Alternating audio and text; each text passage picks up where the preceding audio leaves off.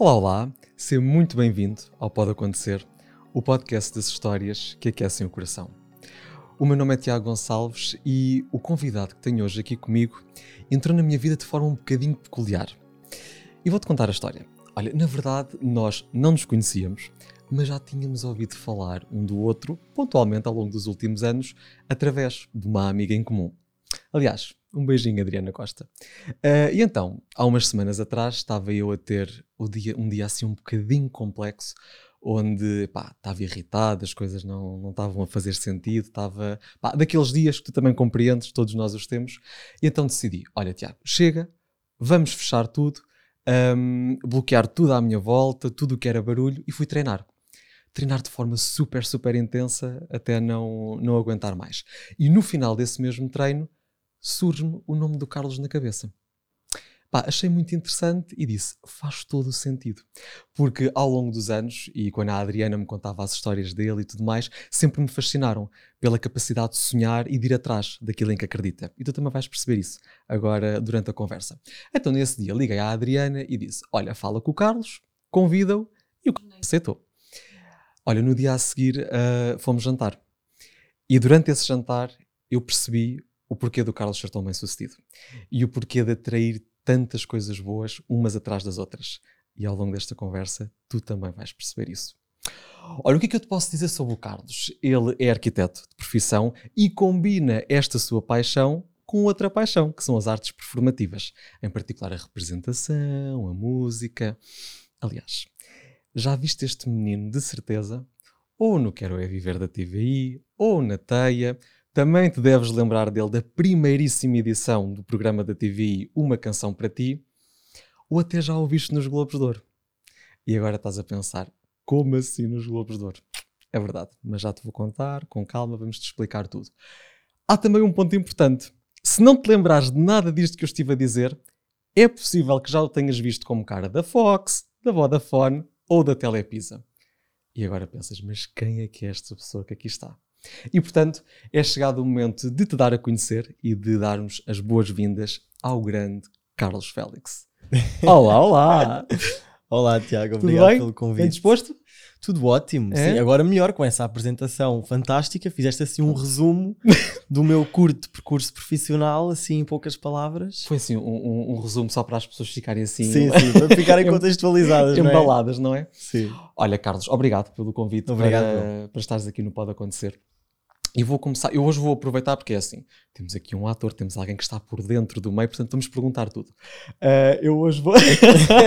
Já ficou nervoso, pá. Não, sim, podes perguntar tudo, eu posso saber ou não responder. Vais saber, de certeza. Olha, uh, vou começar precisamente por uma coisa que me interessa imenso, que é, tu participaste na primeira edição do concurso da TVI Uma Canção para Ti. Eh, sim, primeira edição, ou seja, foi a primeira vez que a TVI emitiu o programa, primeira e única, vão agora retomar 10 anos depois, uhum. mas foi, pode-se considerar a primeira edição, mas, uh, mas eu, eu, teoricamente eu fui da terceira edição, só que okay. foi aquele período em que foram todas muito seguidas, então pode-se pode -se considerar que aquela foi uma primeira edição e que esta será a segunda, não é? 10 anos okay. depois. Okay. Mas eu fiz parte da terceira edição, portanto foi o terceiro lote de concorrentes, digamos assim, que apareceu. E entretanto houve uma quarta, portanto eu fui da penúltima dessa primeira leva e agora vem aí a segunda. Vem a segunda. Sim, com 11 anos. Era isso que eu te ia perguntar. 11 anos, portanto super novinho. 11 anos, sim, há muito tempo. Como é que um menino de 11 anos encara estar num programa de televisão com galas todos os domingos? Quer dizer, é muito diferente de, da maioria das pessoas. Como é que se geria isso na altura? De uma maneira muito inconsciente, muito honestamente.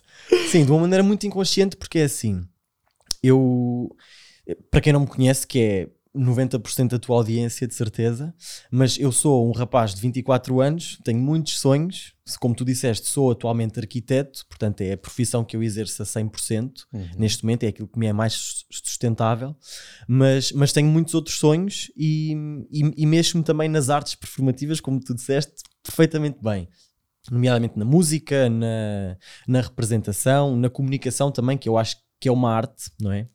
Considera-se uma ciência, mas eu acho que comunicar é uma arte. É uma arte. Saber, saber chegar aos outros é uma arte.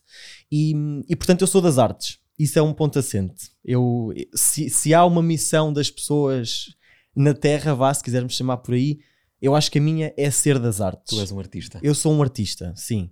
Eh, Quer, quer seja na arquitetura, que é uma arte, ou nas artes performativas, que é também um, são as minhas paixões, não é? E, e como é que eu como, como é que surgiu este, este primeiro passo para a televisão que foi justamente no Uma Canção para Ti? Eh, Eu estava a passar férias com os meus pais no, em Troia Aham. e, e estava a passar o anúncio na, na televisão. Eu sou filho único, não sei se, se já te disse, Sim, sim. e, e, portanto eu passei muito tempo da minha vida em frente à televisão porque era, era, era a minha companhia, Uhum. não é? Ao fim e ao cabo eu vi muita televisão, sei muito sobre televisão, não por estar dentro do meio porque não estou, mas, mas por ver televisão e por ter este gosto também por televisão. E sempre tive aquele interesse de fazer parte daquela caixinha mágica. Estava ali o bichinho. Estava ali um bichinho. Não concretamente da música, mas da televisão. Eu lembro-me na altura de estar, estarmos de férias e passou o anúncio na televisão. Pá, e eu pensei, olha, por que não? Bora tentar. Sim, bora tentar. E até comentei com a minha mãe na altura: olha, mãe, está a passar este anúncio, acho que me vou inscrever. E a minha mãe, muito serenamente, disse: sim, inscreve-te, força. Ma- Mas, eu senti que foi um inscreve do género: pá, inscreve-te, são milhares. Sim, vais só tentar e pronto. as coisas vão, vão acabar por ficar pela tentativa. Mas a verdade é que eu, eu inscrevi-me, entretanto, a minha mãe recebe uma mensagem, porque na altura era menor de idade, então Claro, tinhas que ter o. toda a o tutor, burocracia tinha que ser tratada com a minha encarregada de educação na altura, que era a minha mãe.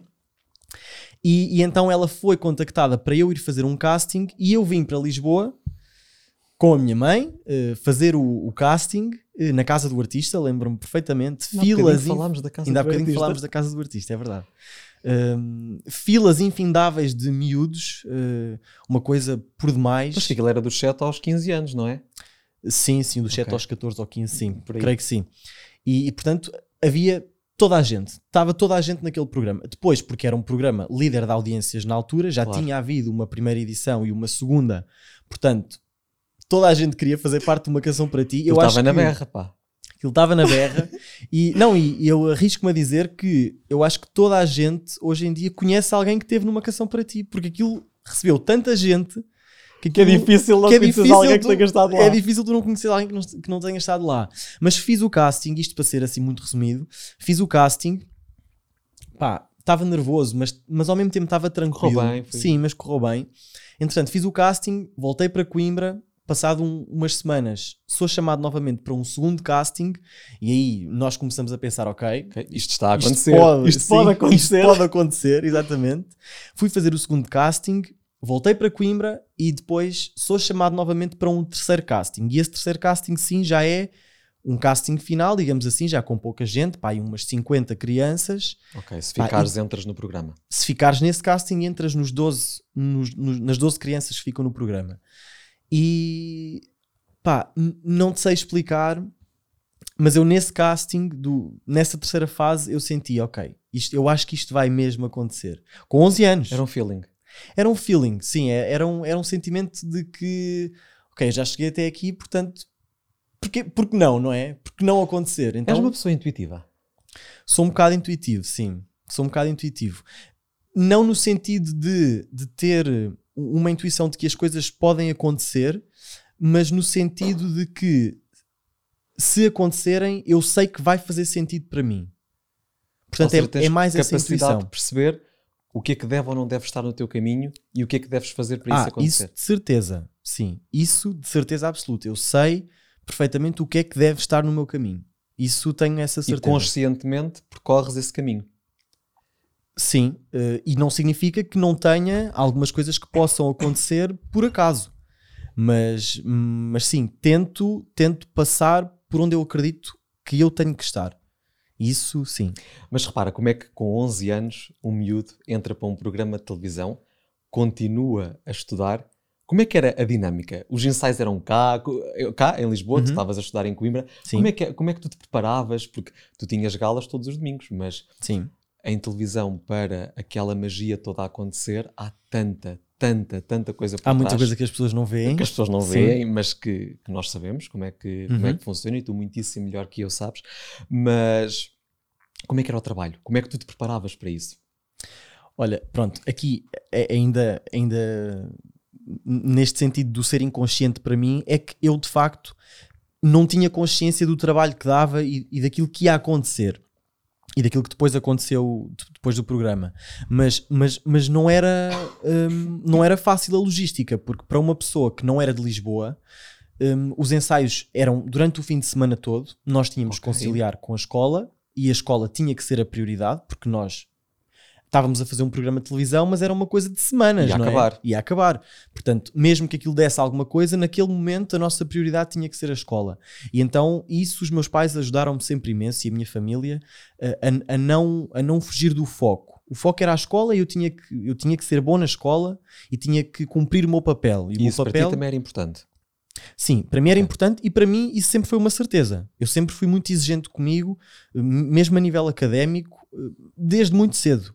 Eh, por exemplo, eu, eu, sempre achei que se havia 20 na, na escola, porque é que não se dava 20, não é? Se o trabalho estava perfeito, não é? Ou seja, se, se havia 20, eu trabalhava para ter 20. Se a escala é até ali, é ali se que a escala é até ao 20, eu não trabalhava para passar. Eu não, eu não fazia trabalhos para. Ok, vou fazer o trabalho só para deixar para, andar. Para passar. Não, eu nunca fiz isso e ao nível académico e ao nível profissional, vá, se, se quisermos chamar sim, o sim, programa Uma Canção para Ti já uma coisa profissional, também não fazia por passar, fazia por fazer Estou bem é feito. para ganhar. Sim, sim tentar, se possível. Se possível ganhar é, era excelente, mas é, é quase uma competição comigo próprio. Uhum. Não é o ganhar face aos outros, mas é ganhar, ok, eu predispus-me a isto, então eu vou dar o melhor de mim e vou, e vou ser o melhor para mim próprio, não é contra ninguém, é o melhor para mim próprio. E os ensaios eram difíceis porque eu era de Coimbra, não podia vir sozinho porque era uma criança, claro, tinha 11 anos. 11 portanto, anos. isso implicava que a minha mãe também viesse comigo. Ou seja, era assim uma logística, uma logística complicada. Nós vinhamos à sexta-feira. Okay. Uh, sexta-feira era o dia todo já era em ensaios na casa do maestro Mário Rui, o marido da Carla Andrini. Sim, sim. Sim. E, e depois, sábado, aconteciam ensaios novamente na casa do, do Mário Rui e no domingo tínhamos tínhamos em estúdio o dia todo. Portanto, eram três dias intensivos. No meio disto, tinham que existir provas de roupa, tinham que existir maquilhagem, cabelo. maquilhagem, cabelos, aqueles testes todos de coisas que as pessoas não, não têm noção não que têm que acontecer, claro. mas para no domingo aquilo estar perfeito tinha que acontecer. No meio disto tudo, durante a semana tinhas testes, tinhas uh, trabalhos de casa, trabalhos, que tinhas que decorar três músicas por semana, de músicas que muitas das vezes tu não conhecias, porque o programa Uma Canção para Ti é um programa que vive muito de. Agora não sei como é que será esta nova edição, mas na altura vivia muito de músicas antigas, uhum. portanto, aquelas crianças ou tinham as, inf as influências dos pais ou não conheciam que passavam todo. essas músicas ou não conheciam de todo, não é? Claro. Eu cantei Paulo Gonzo, cantei Anjos, cantei Marco Paulo, portanto, estás a ver? Para um miúdo de 11 anos. Para um miúdo de 11 anos era assim claro. um umas coisas que não, que não eram propriamente o, o mais direto para mim. Mas fez-se, fez-se super bem. Fez-se super bem, não se fez, fez-se muito fez bem. Fez-se muito bem, foi uma experiência ótima e ditou o meu caminho a partir daí. É, e já, já lá vamos a esse caminho, que é um caminho muito, muito interessante. Um, mas diz-me uma coisa, eram três músicas porque vocês já atuavam com três músicas ou, ou só escolhiam uma depois? Nós não escolhemos nada, só, só para teres uma noção, era tudo escolhido pela produção, certo. face àquilo que eles conheciam de nós e que claro. se enquadrava em nós, mas nós tínhamos uma música individual, uma música com os padrinhos, que eram os artistas convidados que depois nos vinham a padrinhar, e tínhamos uma música em conjunto, que era a música de abertura e de fecho da gala, que, que era, isso era cantado com todos. Então, todas as semanas, as crianças tinham que saber três músicas e estar prontos para atuar. Sim. Portanto, cada música, dois, três minutos. Agora, repara, para dois, três minutos, pá, vezes três, nove minutos de direto, o que era preciso todas as semanas. E uma coisa muito importante que é, naquela altura, era música ao vivo, uma orquestra, não havia telepontos, aliás, Uh, para tu teres noção, havia crianças que não sabiam ler muito bem, principalmente as mais novas. Claro, com aquela idade. Portanto, não havia forma de tu teres ocorre uma rede. Ocorre bem, ocorre muito mal. Pois, ocorre bem, ocorre bem. É como se Também gosto dizer. mais dessa Ocorre dessa, bem, ocorre bem, porque tem que correr bem.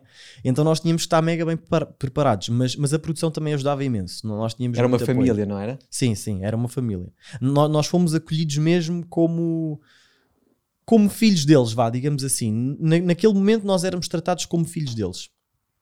Bem, isso, isso foi ótimo. Então, recordas com muito carinho essa altura da tua vida? Completamente. E lembro-me como se fosse hoje, acreditas? A sério? Sim, sim. É uma memória que está muito presente na minha cabeça. Muito bem. Portanto, Carlos Félix começa no, no programa Uma Canção para Ti, depois, ao longo do tempo, foste, foste desenvolvendo muito esse essa paixão, esse fascínio pelas artes performativas, Uhum. mas o que é facto aqui, como muito bem disseste, tu és muito focado também a nível académico. Sim, sim. E escolheste a arquitetura, Uhum. que é também uma forma de arte. Sim. Ah, porque a arquitetura? Tens noção do que é que te fez, do que é que despertou esse bichinho pela arquitetura? Tenho, tenho, tenho noção. Hum, isto, isto- para tu também teres uma noção, eu acho que a arquitetura escolheu-me. Também, eu escolhi a arquitetura, mas eu acho que também fui escolhido pela área. E isto porquê? Porque eu, eu desde muito cedo, e já falei muito da minha mãe agora em relação ao meu pai, o meu pai desenhava muito, o meu pai desenha muito bem. O meu pai não é artista, não, não tem nada a ver com, com as artes, mas o meu pai desenha muito bem. E eu acho que a, a família do lado do meu pai é toda muito artista. Eh, Tu és muito artista. Sim, sim, eu, eu fui aqui o culminar disso, mas, mas o meu pai concretamente desenha muito bem. E eu lembro-me quando eu era criança, eh, eu tinha um fascínio pelos filmes da Disney, adorava filmes de animação, via todos os filmes, colecionava bonecos, eh, era, era mesmo muito fã dos filmes da Disney. Uhum. E o meu pai eh, tinha uma brincadeira comigo, ti- tinha muitas, mas, mas esta co- concretamente marca-me aqui na escolha da arquitetura, talvez, digo eu, não é? Porque o meu pai, quando eu, eu ia para a cama cedo, não é? Porque era uma criança, tinha que me deitar, mas no dia seguinte eu acordava e eu tinha um desenho feito pelo meu pai, um desenho impecável, super bem feito mesmo, um desenho de Incrível. artista, de uma personagem da Disney What? por exemplo, sim. Uh, e eu adorava aquilo, porque eu acordava, a primeira coisa que eu ia ver era um desenho que estava ali na mesa da, da sala, um desenho da Disney. Oh, pá, E, e essa, isso começou a, a criar-me aqui um fascínio pelo desenho. Uhum. Tanto que, quando tu dizes que eu sou muito focado, eu sou mesmo muito focado e, e há, eu, eu tenho muitas, há muitas incertezas na minha vida, mas eu tenho muitas certezas também. E, e esta escolha da arquitetura e das artes, concretamente, foi sempre uma certeza Sempre Eu- soubeste que era por aqui. sempre soube que era por aqui. Eu sempre soube que era das artes. É aquilo que eu te estava a dizer. Eu, eu sempre soube que eram as artes. Performativas, artísticas, o que fosse, mas eram as artes. E, e quando eu tive que escolher uma área de, de estudo, não é? Na altura do décimo ano, Uhum. Eu sabia que eu ia para artes e sabia que no final daqueles três anos eu ia para Lisboa estudar arquitetura. Isto no décimo ano. Com 14, Com- 14 15 sim, anos. sim, com 14, 15 anos. Se calhar um bocadinho Já sabias antes. onde? Só faltava também saber onde. Não sabia concretamente onde, mas sabia que era arquitetura e sabia que era em Lisboa. Portanto, eu fiz os meus três anos, aqueles três anos em que muitas das vezes há muita incerteza por parte dos jovens, o que é que eu vou fazer a seguir, o que é que, como é que, em que é que isto vai dar. Não, eu sabia em que é que aquilo ia dar e eu trabalhei para isso. Tanto que consegui candidatar-me à faculdade, eh, ao ISCTEC, foi onde eu estudei, é? Eh, em arquitetura, foi a minha primeira opção, entrei na minha primeira opção em Lisboa, portanto eu sabia que aquilo ia parar ali. É, na verdade sabias, e eu até sei mais algumas coisas, porque eu informei-me, não é? Uhum. E ouvi dizer que tu foste um brilhante no, no curso, que sempre te destacaste. Isso és tu que estás a dizer. Sou eu que estou a dizer porque me informaram. Não, mas que sempre te destacaste muito em termos de, de- de desempenho, em virtude desse mesmo foco, sempre tiveste notas muito, muito altas. E repara, para alguém, porque tu sempre combinaste as duas áreas, tanto a arquitetura como as artes performativas, Sim. Era expectável, não expectável, mas normal que uma ficasse para trás, porque, Uhum. enfim, ainda por cima, a componente artística nas artes performativas é muito absorvente, como bem Sim, sabes. sim, sim. Por isso seria fácil alguma ficar para trás. Sim. E tu mantiveste esse foco. Diz-me, de onde é que achas que vem essa capacidade de estares tão focado, esse norte que tu tens tão bem presente? Olha, não sei se terá a ver com o facto de ser filho único. Uhum. Portanto, eu inevitavelmente sentia sempre uma responsabilidade de corresponder a umas determinadas expectativas. Uhum. Não que os meus pais fizessem muita pressão eh, em cima de mim para eu ter boas notas, porque não precisavam, porque eu próprio fazia essa pressão Tu so- já eras sobre mim. focado o suficiente, não é? Sim, eu já era focado o suficiente, mas eu próprio sentia sempre que tinha que corresponder a uma determinada expectativa. E pronto, isso acabou por, por ir acontecendo. E sempre tive muito apoio por parte dos meus pais, e eu acho que esse é que é o segredo. Os meus pais nunca, nunca foram muito incisivos eh, em que eu tinha que ter boas notas, em que eu tinha que ser o melhor, mas sempre me incutiram esta, esta questão de eu ser o melhor para mim próprio. Ou seja, eu tenho que ser a melhor versão de mim próprio. Isso foi uma coisa que sempre me foi incutida. E, e isso foi uma coisa em que eu, em que eu trabalhei muito. E é assim, eu, eu digo-te concretamente: é impossível tu não criares a melhor versão de ti próprio. É impossível. Só não acontece se tu desistires. Só se tu desistires. Pode levar um dia, pode levar uma semana, um mês, uma década, pode levar uma vida. Mas tu acabas sempre por chegar à melhor versão de ti próprio com a tua exigência. Olha, o Jorge Coutinho tem, uma, tem um mote muito engraçado uh, sobre isto, que é fazer por ser lendário. E fazer por ser lendário, o que é que é isto de ser lendário? Ser lendário, aos olhos das pessoas, poderá ser tu chegares ao topo da tua carreira profissional, uh, tu seres o melhor na tua área. Eu acho que não. Eu acho que ser lendário não é isso. Ser lendário é tu teres a coragem e a capacidade de fazeres por ser feliz independentemente das circunstâncias que tu tens na vida, independentemente das tuas decisões, das tuas indecisões, das tuas certezas ou incertezas, eh, tu teres a capacidade de ser feliz e de lutares por aquilo é uma coisa que te cabe a ti, não é? E, e eu acho que é aí que tu trabalhas na melhor versão de ti próprio. E isso significa que tu todos os dias tens que ser melhor? Não. Não significa que todos os dias tens que ser melhor, porque até há dias em que tu só te apetece existir, só te apetece estar sentado no sofá a ver uma série da Netflix, ou a ler um livro, ou, ou só sentado no sofá sem fazer nada, não é? E isso não significa que tu não estejas a tentar ser uma melhor pessoa. Até porque é nesses momentos, se calhar, em que tu estás mais em baixo, a vida é de altos e baixos, não é? Ninguém, não está escrito em lado nenhum que a nossa vida vai ser só altos, mas principalmente nos baixos, eu acho que é nos baixos. Olha, o Jorge também tem uma, uma frase muito interessante sobre isto que é: quando eu não sei quem quero ser, é exatamente o momento certo em que eu posso decidir quem quero ser. Ou seja, é nos momentos em que tu estás mais em baixo, em que tu não sabes quem é que tu queres ser, que tu podes decidir para onde é que vais. É quase como tu dares um mergulho para, para dentro, de, dentro ti, de ti, Em, que, em que tu chegas a um lugar onde dói, não é? É doloroso, claro porque quando dás um mergulho dentro de ti, tens que perceber, tens que, okay, tens que lidar com as tuas inseguranças, tens que lidar com as tuas frustrações, os com os teus medos. medos, mas depois cabe-te a ti, e aqui é que entra esta questão, esta questão de tu escolheres ser uma, uma melhor versão de ti próprio, em que tu chegas àquele lugar e tu pensas, ok, eu estou aqui, mas eu quero ficar aqui, ou eu quero aproveitar o facto de estar aqui para me reerguer e tornar-me numa melhor versão de mim próprio. E isso dói, não é? Claro que dói. Mas depois tu chegas a esse sítio e é, olha, fazendo um paralelismo aqui com a arquitetura, é como se tu chegasses a um terreno, tu queres fazer uma casa, então tu tens que perceber, ok, eu estou aqui, onde é que eu quero pôr as fundações da minha casa? Quais são as fundações? Quais são os pilares para eu me reerguer? Ok, vou pôr um pilar aqui, um pilar ali, depois vou começar a montar as paredes. Ok, vou começar a montar as paredes. Onde é que eu quero meter as janelas? Para onde é que eu quero olhar? Ok, vou pôr uma janela aqui, uma porta aqui, se calhar vou pôr uma escada, porque se calhar preciso de uma escada para ir para um sótão onde eu, onde eu só preciso de estar comigo e tu tens, um, e tu tens uma casa. E depois alguma coisa corre mal, está tudo certo, mandas abaixo e constróis de novo. Mas a vida é assim. E o nosso corpo e a nossa mente é um bocadinho a nossa casa. Nós temos que pensar que a nossa casa não é onde nós vivemos. A nossa casa é quem nós somos. É, eu estou aqui contigo neste momento, eu estou na minha casa, porque eu estou no meu corpo, eu estou na minha mente, eu vou trabalhar a seguir, e eu estou na minha casa. E cabe-me a mim um bocadinho perceber como é que eu quero que esteja a minha casa. Não é? Pronto, e não é fácil. Não é fácil isto. Isto é um trabalho que, que tem que partir de ti. Tem que, tens que ser tu a decidir fazer isto. Mas tudo começa, e é importante as pessoas perceberem isto, tudo começa quando tu decides. Não são os outros que vão decidir por ti, és tu, e tudo começa quando tu decides.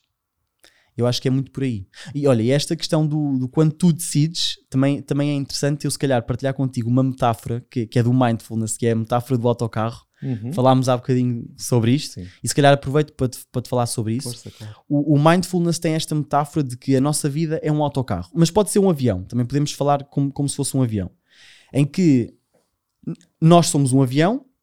No avião existe o cockpit, existe a primeira classe, a segunda classe, a classe económica, o porão, e, e, e, nós temos que fazer este exercício de quem é que está a pilotar o avião? És tu que tens que estar a pilotar o avião, porque o avião é teu. Tu tens que estar no comando do avião. Portanto, a direção tens que ser tu que a, que a fazes. Tu é que tens que saber qual é o destino, para onde é que queres ir. Quem é que está a pegar no teu avião? És tu. E tens que ser tu. Muitas das vezes o que acontece é há pessoas que estão a viver uma vida que não é delas, porque têm os pais a comandar o avião os pais é que estão a, a levar o avião, sabe-se lá para onde, e a pessoa está ali sentada, se calhar muitas das vezes nem está dentro do avião, está a ver o avião passar. E então, a dada altura, tu estás a viver uma vida que não é a tua, não é? Portanto, nós temos que agarrar o nosso avião, temos que pegar no nosso avião com tudo o que sabemos, com tudo o que não sabemos, com as nossas dúvidas, com as nossas incertezas, Mas temos que agarrar e temos que perceber, ok, este é o meu avião, eu vou no cockpit. Depois, alguém, como, como em todos os aviões, tens que ter se calhar uma pessoa no cockpit, onde se alguma coisa corre mal, aquela pessoa está preparada para pegar no avião e ir. Ok, tudo bem. Depois a tua família, os teus amigos, as, pessoas, as tuas pessoas próximas, se calhar vão na primeira classe. Uma classe confortável, se calhar até têm um champanhezinho para beber, têm uma vista privilegiada sobre o percurso. Parece Ok. Primeira classe. Depois tens as outras pessoas que vão na segunda classe, na terceira classe, e depois há aqui um, um pensamento interessante, e isto já é uma coisa que nós acrescentamos a esta metáfora do mindfulness, que é, existe o porão. Todas as pessoas que entram na tua vida têm que vir para o teu avião. Não podem sair. Isto é uma regra. Uhum. Todas as pessoas com quem tu te cruzas já estão no teu avião e têm que ir contigo na tua viagem. Ti metê-las no sítio certo, primeira classe, segunda classe, classe executiva, cockpit, porão, Whatever. o que for. Mas depois, se calhar as pessoas que são mais tóxicas, aquelas que te estão a dizer, ah, vai por aí, ou desiste disto, isto não dá com nada, ou, ou faz mais assim porque vais ter mais sucesso. Pá, as pessoas não sabem, não é? Quem vive a tua vida és tu, tu é que vais na direção, tu é que sabes qual é a direção onde tens que ir. E se calhar essas pessoas, então, se calhar se não te estão a acrescentar, vão para o porão. E ficam no porão tá o resto da certo. viagem e está tudo certo e tu tens de viver so- com isso.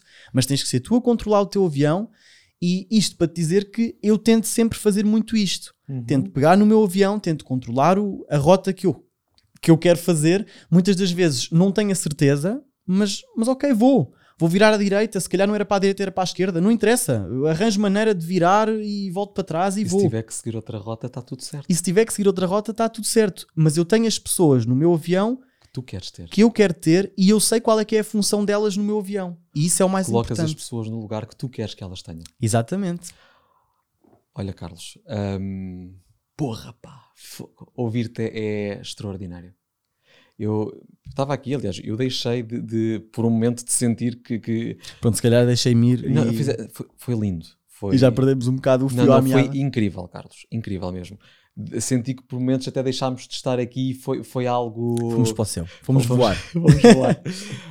Um, é extraordinária a visão que, te- que tu tens sobre a vida um, e, sobretudo, uma articulação de ideias tão clara, tão, tão assertiva. Vê-se Uhum. muito bem que tu sabes de onde vens, onde estás e onde queres chegar.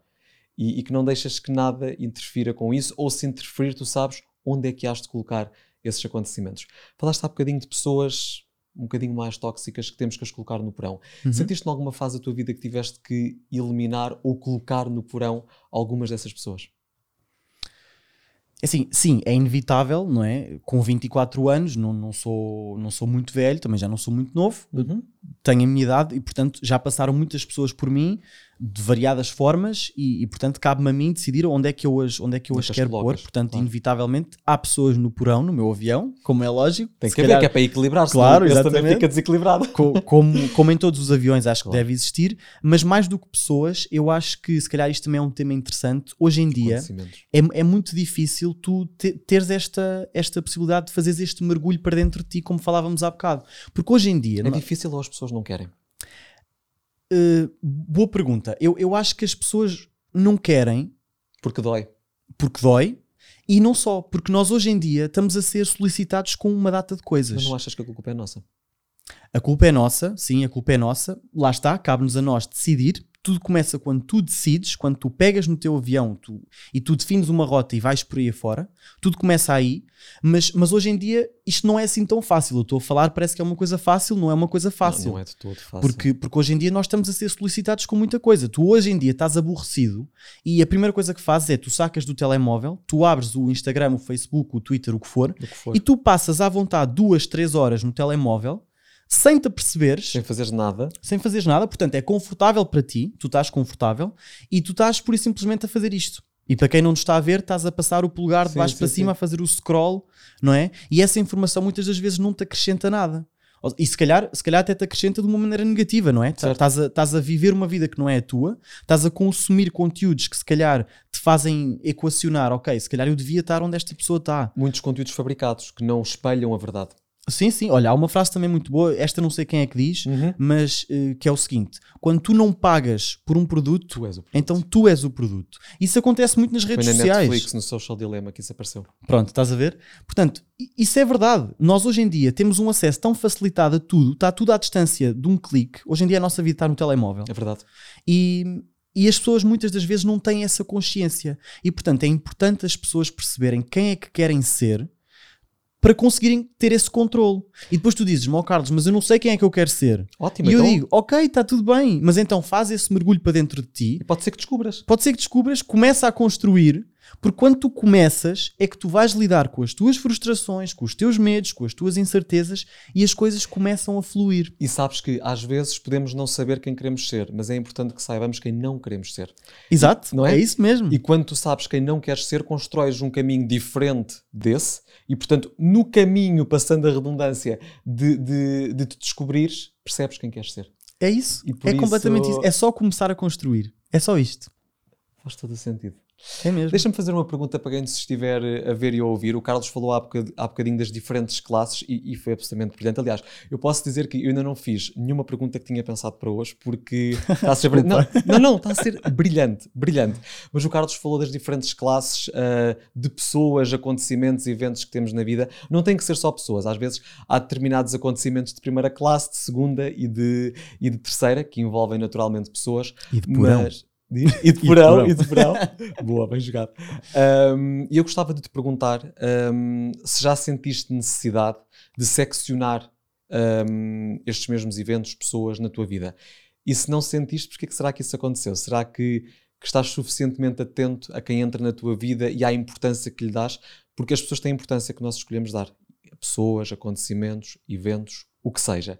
E gostava de te perguntar então se fazes essa, essa, enfim, essa divisão, por assim dizer, se te faz sentido e se sentes que em consequência dessa divisão estás mais leve. Porque eu acho que quando aprendemos a, a segmentar as coisas e a colocar cada coisinha no seu lugar, isto leva tempo, atenção, tornamos-nos mais leves, porque percebemos o caminho. Ah, e portanto gostava de ouvir a tua opinião, seja em que plataforma estiveres a ver ou ouvir ah, o Pode Acontecer, peço-te por favor que, que comentes, porque gostava mesmo de, de saber a tua opinião. Olha, Carlos, hum, tu tens a noção que deixas uma, hum, uma marca muito positiva nas pessoas. Não tenho essa noção. Eu, eu, eu, eu tento fazer por, por passar uma boa energia, por passar a minha mensagem, aquilo em que eu acredito, e se isso tiver um impacto positivo nas pessoas, perfeito. Agora é assim, eu não sou aquele tipo de pessoa que diz, ah, eu sou simpático, eu sou Uhum. isto, eu sou aquilo. Eu gosto, eu gosto que sejam as pessoas a ver isso em mim. Porque eu sei que sou simpático, mas eu não sou simpático para toda a gente. Claro. Portanto, vai haver pessoas que acham que eu sou simpático e outras que acham que eu não sou simpático. E está tudo bem. E está tudo certo.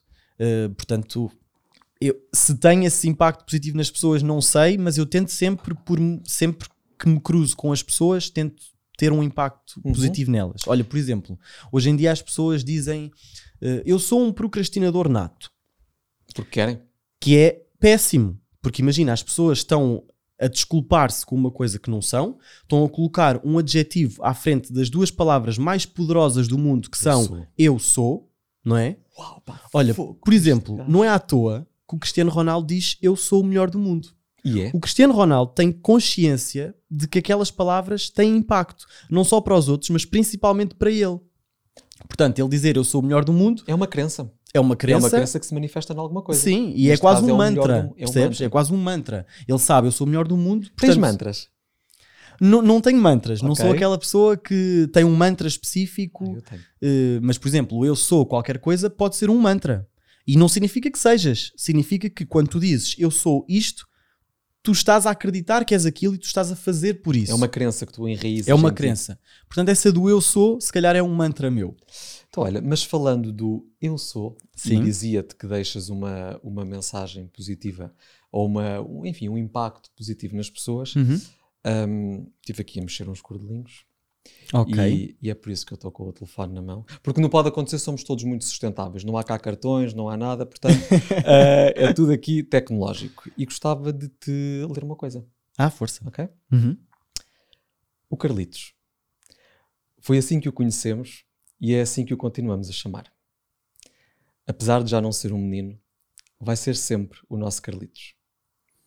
É um bem disposto por natureza. Temos as melhores memórias com ele. São todas a rir. Gostamos dele desde pequenino. Habituámos-nos desde cedo a vê-lo fazer o seu caminho de artista. Estivemos e estamos sempre lá a apoiá-lo e a torcer por ele. tem uma força e uma ambição pouco comuns. Dá gosto ouvi-lo falar dos seus sonhos. Vai chegar longe. E nós vamos estar aqui sempre a torcer por ele. Sabes quem é que escreveu isto? Tenho a certeza. Então quem é que foi? Foi uma das manas uh, Costa. Foram as três. Pronto, foram as manas Costa, de certeza. Beatriz, Adriana e Marta, muito obrigado. Foram cúmplices do Pode Acontecer. Foi espetacular. Sabes que elas são muito importantes para mim também. Então. Eu, eu costumo dizer que elas são as minhas manas patrocínio. Porque tu sabes quem são as manas patrocínio, Quem não é? é que não sabe? Pronto. Eu morei durante 5 anos ao lado da Carolina Patrocínio. Ah, eu portanto, sei, no Restelo. Ai, não se pode dizer onde é que é. Não, toda a gente sabe. Sim, Ok. no, no Restelo. No Restelo, pronto. No Restelo. Carolina, um beijinho. E então eu presenciei muito aquela relação delas como irmãs e eu associo muito a relação que elas têm com a relação que as manas Costa, Uhum. que para quem não conhece, s- são amigas em comum dos dois. Sim, foi a Um, Adriana que convidou o, o Carlos. Sim, é verdade. E, e, e eu vejo-as muito assim. E elas têm uma relação muito próxima e, e, e têm, têm também muito impacto na minha vida porque passei mu- muita parte, um, um bom bocado da minha infância com elas, na casa delas, a brincar com elas, a estudar com elas. Portanto, houve ali um- uma- a nossa fase de infância e nós crescemos todos muito juntos eh, no início. Portanto, elas têm um impacto muito, muito grande na minha vida. Sabes que. Um, E um nós- beijinho para elas já agora. Um beijinho, exatamente. E obrigado pela mensagem. Vai, incrível. Eu, quando recebi o texto, pensei, pá, extraordinário, não mexemos uma vírgula, é mesmo isto. Um, mas sabes que a determinado momento elas dizem que dá gosto ouvir falar dos teus sonhos. E dá mesmo. Eu acho que nunca tive com uma pessoa tão eletrizante a falar de sonhos como tu. Obrigado. E, e isso é incrível. Repara, tu tens 24 anos e tens uma visão sobre a vida muito, muito madura. Um, e isso leva-me para, para outro ponto. Estava há bocadinho a ouvir-te e, e dei por mim a pensar nisto. Porque eu acredito genuinamente que, que o sucesso, a nível pessoal e profissional, advém muito do respeito e do amor que tu tens por ti próprio. Acima de Uhum. tudo por ti próprio. O resto é, é um complemento que São resulta... circunstâncias. São circunstâncias e são circunstâncias que, na minha opinião, tu crias em consequência da forma como tu te tratas a ti próprio e aquilo que permites que te façam a ti próprio. Uhum. Este amor próprio, em primeiro lugar, é algo que tu sentes por ti? Ah, sim, sem dúvida. Sem dúvida nenhuma. Uh, ma- mas desde muito cedo. Era isso que eu te ia perguntar. Sim, A sim, desde muito cedo. Foi algo construído ou foi algo que hum, quase que te é inato? Olha, é assim, uh, quase que me é inato, mas é uma coisa que tu tens que olear. É como uma máquina, não é? Tu- há dias em que tu não tens tanta autoestima, há dias em que tu não acreditas tanto em ti, mas tu nunca deixas de ser a pessoa mais importante da tua vida. E, e isso, e isso te- tem que ser um. Eu, eu acho que isso, isso é mesmo o principal de tudo. Se tu não fores a pessoa mais importante da tua vida, então há qualquer coisa que não está certo. Há qualquer coisa que está errada no teu avião, que já não és tu que o estás a pilotar. É melhor aterrar um bocadinho, ver o que é é que se parar, passa, É melhor fazer a manutenção, é melhor trocar algumas, Alguma algumas coisa. peças, pronto, mas, mas tem que estar impecável, tu tens que ser realmente a tua prioridade. Uhum. E isto não é uma coisa, as pessoas têm que perceber, ah, assim, as pessoas depois acabam por confundir, a sociedade em si acaba por premiar as vítimas e julgar um bocado os vencedores. É verdade. Porque, Nós temos muita dificuldade em aceitar o sucesso dos outros. sim, sim, Sabes que quando eu criei este projeto, e desculpa interromper não, força. mas eu criei este projeto para se falar de sucesso. Aliás, quando eu tu apresentei, disse que é a essência da pessoa por trás da história de sucesso. Uhum. Porque hum, é muito bonito ver ah, do lado de frente das câmaras, quando toda a gente ah, te está a aplaudir ou a criticar, o que seja, mas Uhum. estás num olhar público. Agora, o que se passa por trás das câmaras, quando tudo se apaga e tu ficas só contigo, aí sim, aí para mim é, é- é o verdadeiro ringue. É Uhum. quando tu ficas frente a frente contigo e dizes, ok, então agora vamos conhecer o Carlos como ele é. Sim, Vamos conhecer exatamente. as fragilidades, aquilo por que ele passa, se calhar as lágrimas até que escorrem quando ninguém está a ver. Uhum. Um, e por isso sim, faz-me todo o sentido esse, esse teu raciocínio. Mas dizias, desculpa que interrompi-te. Não, não é exatamente isso, é exatamente isso. E, e, e eu acho que hoje em dia as pessoas olham eh, para os vencedores e aqui os vencedores não significa que sejam as pessoas que estão mais alto ou que Não, estão no não. topo da carreira. Não, eu acho que o vencedor é, voltando um bocadinho atrás, é aquele que tem a coragem de, de fazer por ser feliz e de fazer por lutar por aquilo em que acredita e por lutar pelo percurso que quer fazer. Ma- Mas, é assim, obviamente, isto é fruto da, da minha educação, das circunstâncias da minha vida e, E e- daquilo que tu escolheste para ti. e daquilo que eu escolhi para mim com aquilo que eu tinha ao meu dispor. E mesmo com o que eu não tinha ao meu dispor, eu fui à procura daquilo que me podia dar, não é? Porque tu, tu não és definido só pela tua educação. Claro que não. Tu, eh, eh, lá está, tu, tu- eu- eu, e toda a gente, nós somos fruto da educação que temos dos nossos pais, mas também da educação que temos dos, dos nossos educadores de infância, das funcionárias da escola, da- do motorista do autocarro que te levava para a escola, eh, dos teus colegas. tu, És uma esponjinha que estás a absorver és uma tudo. espon- tu até és fruto da televisão que vês, dos livros que lês, da música que ouves. Portanto, todas essas circunstâncias fazem de ti aquilo que tu és. Tens muito cuidado com o que chega à tua esfera de influência. tento ter, sim. Hoje em dia, como te disse, está tudo muito facilitado, chega muita coisa a ti através do telemóvel. Mas tu és muito desligado, não és? Mesmo dos telefones e das redes sociais. Eu não sou desligado. Eu, eu não sou desligado. Eu tento é, é condicionar os momentos certos para estar ligado onde eu tenho que estar. Eu não sou aquela pessoa, eu há bocadinho falei das redes sociais como uma coisa tóxica. Ah, não, Não são. Tem muitos benefícios. Tem, tem muitos benefícios e eu acho que são fundamentais e são o futuro. O futuro está no telemóvel. Certo. Muitas pessoas estão a ver-nos no telemóvel neste momento. Espero que sim, é um ótimo sinal. Portanto, eu, eu acho que está tudo no telemóvel hoje em dia. E, e nós temos que surfar essa onda. Claro, Porque se tu não Sim, não surfas ter essa medo. onda, tu ficas um náufrago. certo. Portanto, tu tens que surfar a onda e, e as redes sociais e o digital é uma onda que está a vir e nós temos que a surfar. Claro, não Mas há ter que medo dela. saber eh, fazer as coisas com conta, peso e medida. Eu, por exemplo, eu, eh, e por isso é que se calhar tu achas que eu sou desligado, quando eu vou jantar com alguém, quando eu estou com alguém, eu não estou no telemóvel. Eu O meu sei. telemóvel fica arrumado e eu estou, naquele momento, eu estou com aquela pessoa. Depois, quando estou sozinho em casa, quando estou a passar o meu tempo, aí sim, estou no telemóvel, estou a ler um livro, estou a ouvir música, estou a fazer Seja. o que eu quiser, estou comigo. Mas quando eu estou com os outros, o telemóvel fica de parte. E mete um bocadinho de confusão aquelas pessoas que, quando estão com outras pessoas, estão ali, estão no scroll, estão a ver o que é que está a acontecer nas outras vidas e esquecem-se que estão a viver a vida delas. Não, não, estão a perder a delas. Estão a perder a delas, pois. Sabes que era uma das perguntas que eu tinha aqui, portanto, o Carlos leu o guião, de certeza? Não, não leu, não, porque eu não mostro antes. Ah, mas sabes que foi. a E eu lembro-me de sair do, do nosso jantar e pensar: ele não tocou uma vez no telemóvel. Uma Uhum. vez. Ahm, e eu fiquei. Dei por mim a fazer o seguinte raciocínio: é uma pessoa de tal forma presente, de tal forma consciente, que quando dizia há bocadinho que percebeu porque tu seres tão bem sucedido e atraíste tantas coisas boas, é que tu és uma pessoa efetivamente presente. Uma Uhum. pessoa que, que, hum, secciona muito bem aquilo que chega até ela, o barulho que está à volta dela, e isso dá-te alguma clareza mental. Uhum. E a clareza mental permite tomar melhores decisões, e melhores decisões permitem ter melhores resultados, Completamente. não é? É exatamente isso. Sem dúvida nenhuma. Esta conversa está a ser muito melhor do que eu imaginei. E eu já tinha expectativas muito altas, por isso. Pronto, ainda bem. Espero que esteja a ouvir esteja a pensar a mesma coisa. Sim, também espero que sim, mas eh, está-me a dar mesmo muito gosto fazê-la. Ora, então eu há bocadinho falei, na nossa introdução, que o senhor Carlos Félix Uhum. foi aos Globos de Ouro. Pá, Fui. como- para já, quantos amigos é que vocês têm que foram aos Globos de Ouro? Começamos já por aí, portanto isto é uma coisa super atípica. Como- Achas? Epá, não, Pois, sei se de quem calhar é que- é. não sei de quem é que tu és amigo, mas que Sim, sim. Pá, eu só te conheço a ti. Quer dizer, Ok. Assim, pessoas mais próximas. Ahm, Não, e a maneira como eu lá fui parar é que é interessante. era isso que eu tinha eu perguntar. acho que Ou essa seja, é que é a piada. como é que o Carlos Félix vai aos Globos de Ouro e, e- e vou já dizer isto, ficaste só no melhor camarote, que é o camarote de ouro. Uhum. Como Sim. assim? Então, pronto, assim, história. contando essa história assim muito rapidamente, eh, isto, isto foi na, já foi em 2000 e... Foi antes da pandemia. Foi Foi, a- 19, 2019. Pronto, foi a gala antes da, da pandemia, eh, em que a SIC fez, uma, fez um passatempo, eh, lançou um passatempo em que iam sortear o camarote de ouro, que é o camarote, o camarote VIP para, para os Globos de Ouro. E a ideia era, quem concorresse, isto foi tudo nas redes sociais, cá está, nas, nas redes sociais, um, a, a SIC desafiou uh, as pessoas a criarem o vídeo mais original uh, e o vídeo mais original tinha passe direto para ir aos Globos de Ouro. Assim, Assim, direto. direto. Ok. Tinhas era que ter o vídeo mais original. Pronto. O que não é fácil. Isso aí era o desafio.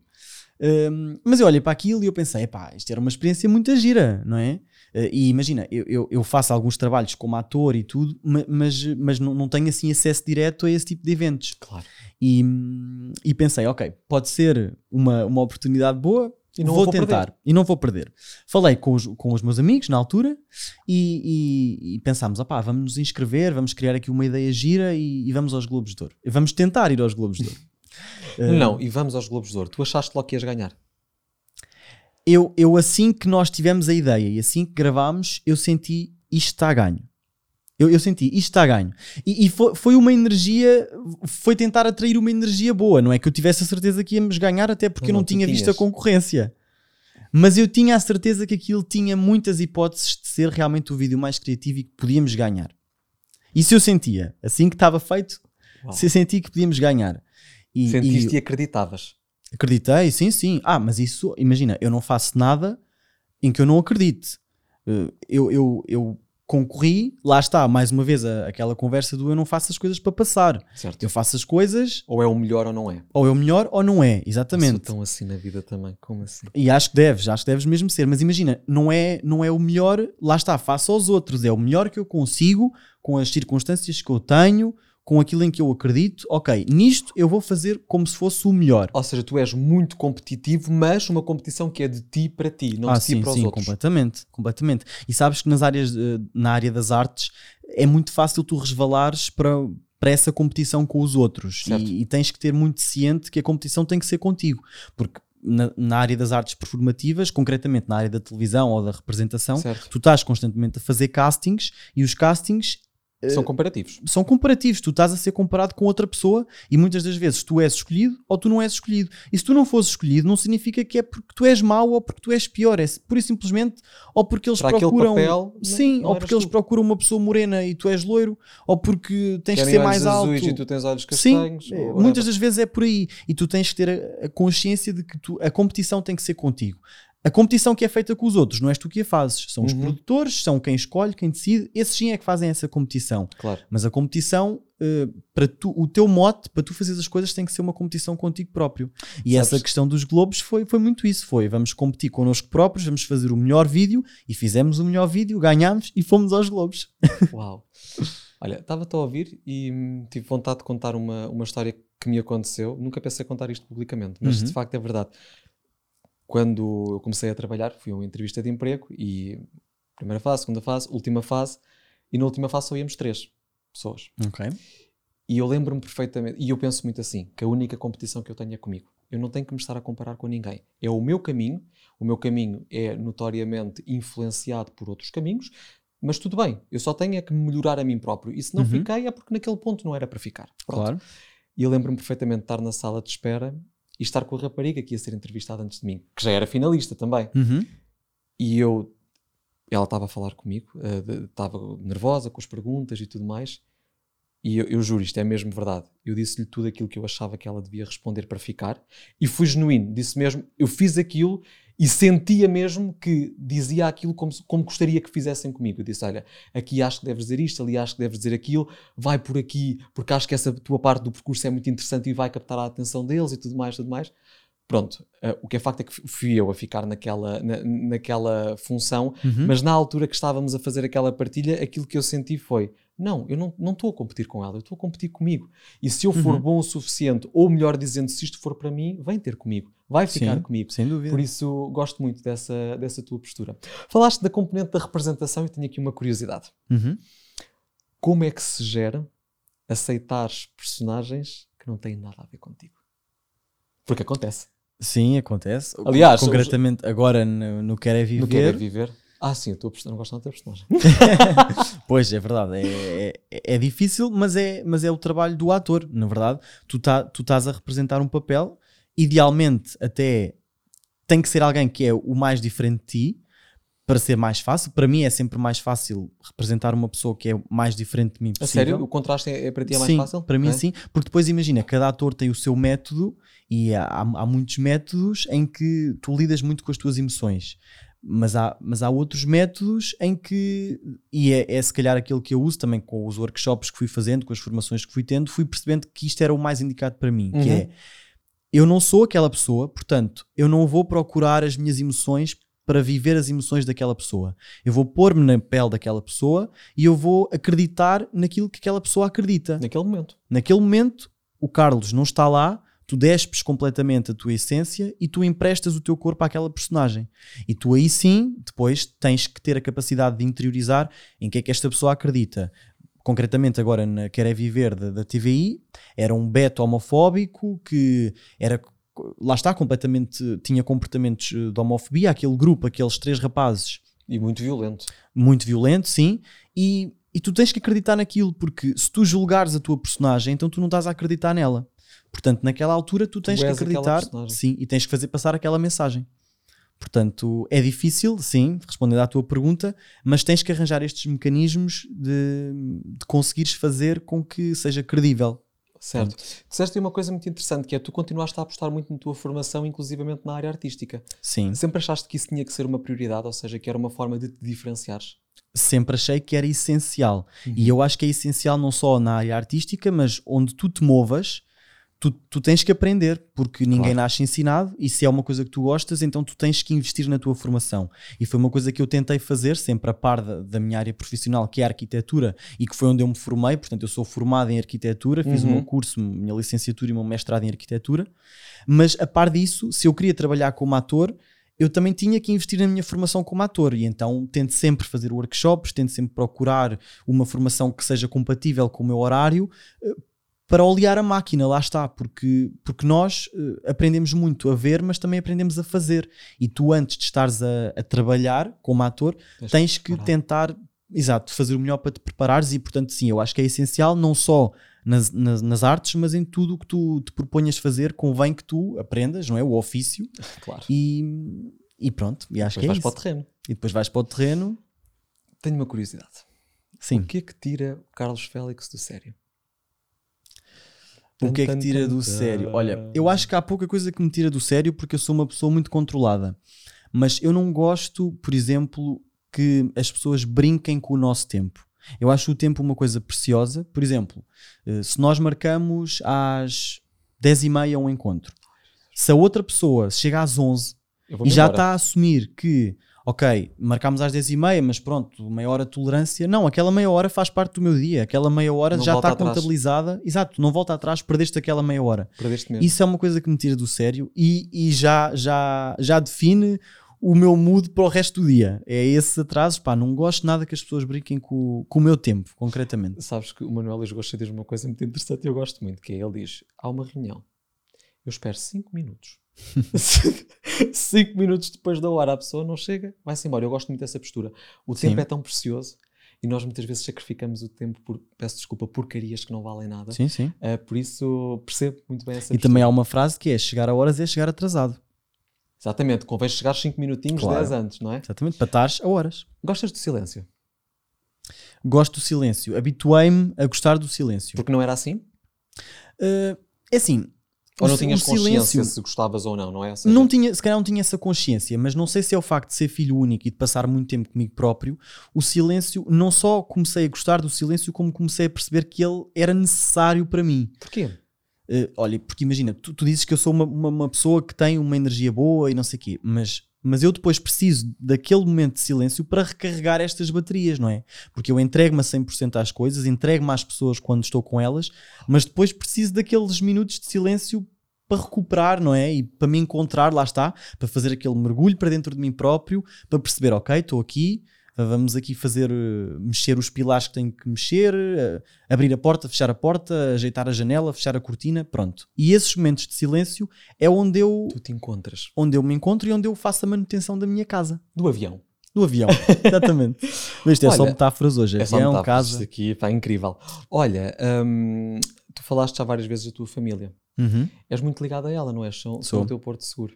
Sim, sim, são minha casa. São a tua casa. Uhum. Olha, hum, tenho mais um- aqui uma- um texto que gostava de ler. Ok. Hum, e peço então a tua atenção. Depois digo-te qual é que foi a pergunta que eu fiz para obter esta resposta. Uhum. Sinto uma enorme admiração e orgulho.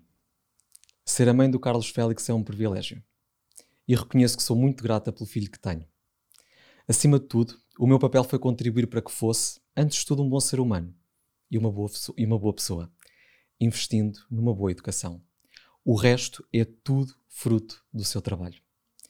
Quando olhamos para as suas etapas e conquistas, até parece que é, foi ou está a ser fácil, mas não é.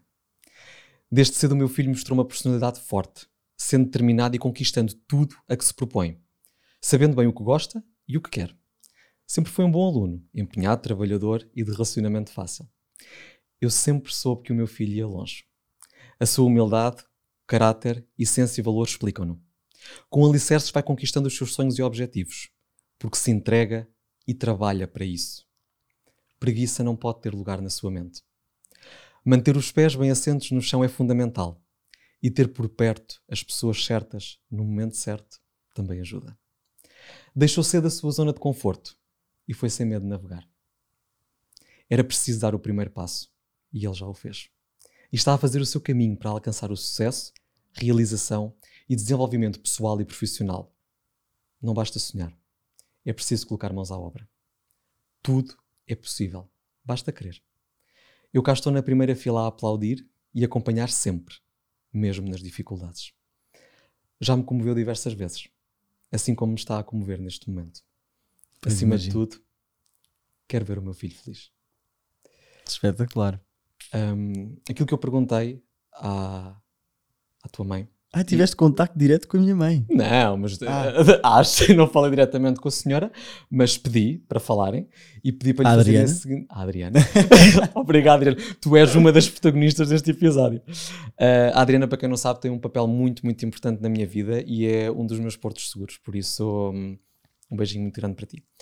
Um, aquilo que eu perguntei e que pedi à, à Adriana para falar com a tua mãe, estávamos em viagem quando eu me lembrei desta pergunta e eu disse-lhe: Olha, pergunta à mãe do Carlos o seguinte: Como é que se sente ao ter um filho tão focado, ambicioso e que alcança sucesso após sucesso? E eu fiquei com vontade de fazer esta pergunta depois do nosso jantar, porque Uhum. tu, pontualmente, foste falando dos teus pais e do Uhum. papel que eles tiveram na, na, na tua vida. E eu percebi que era, que era relevante. E eu também falo aqui de um, de um ponto muito importante: ter as pessoas certas contigo. E isso cola na perfeição com a metáfora do avião. Tu selecionas É as pessoas que queres contigo. É isso mesmo. Mesmo que eu não selecione quem é que eu quero ter comigo, porque lá está, as pessoas entram no teu avião e já não podem sair, mas tu Às vezes sabes podemos mandar uma ou outra do avião para o abaixo. porão, para o porão só, tu não podes tirá-las do avião, porque o avião é a tua vida. E se tu te cruzaste com elas, elas já fazem parte da tua vida. Capta a ti é colocá-las ne- ne- nesses pontos. Uhum. Mas lá está, depois capta a ti dizer se aquela pessoa está na primeira classe, está na classe executiva, se está no- na classe económica ou se está no cockpit contigo. Uhum. Pronto, e os meus pais estão no cockpit comigo. Eu sei que sim. Pronto.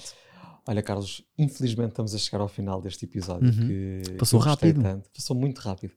Ahm, tenho mais uma última pergunta para ti, Sim. mas antes disso, vou-te convidar a ti que nos estás a ver e a ouvir. Se estiveres só a ouvir, fazes favor, vais ver o episódio no YouTube ou no Instagram, porque é para isso que eles são gravados. Portanto, estou a brincar, mas gostava muito que visses, porque acho que, que vale mesmo a pena. E a emoção capta-se na voz, mas também se capta muito nas expressões e, e- e- no olhar de cada pessoa. E acho que este episódio, todos do Pode Acontecer Assim são, mas são muito emotivos. E portanto convido também a ver-nos nas plataformas em que nos, em que nos podes ver.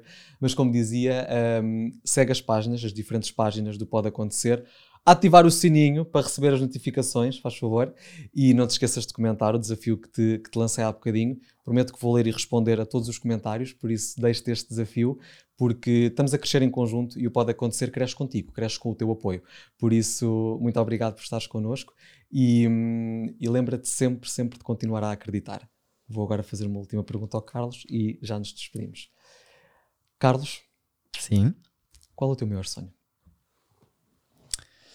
Olha, eh, há vários, não é? Profissionalmente e pessoalmente, mas acima de tudo, o meu maior sonho é não perder esta capacidade que eu tenho de acreditar em mim e de ter esta coragem de fazer por ser feliz.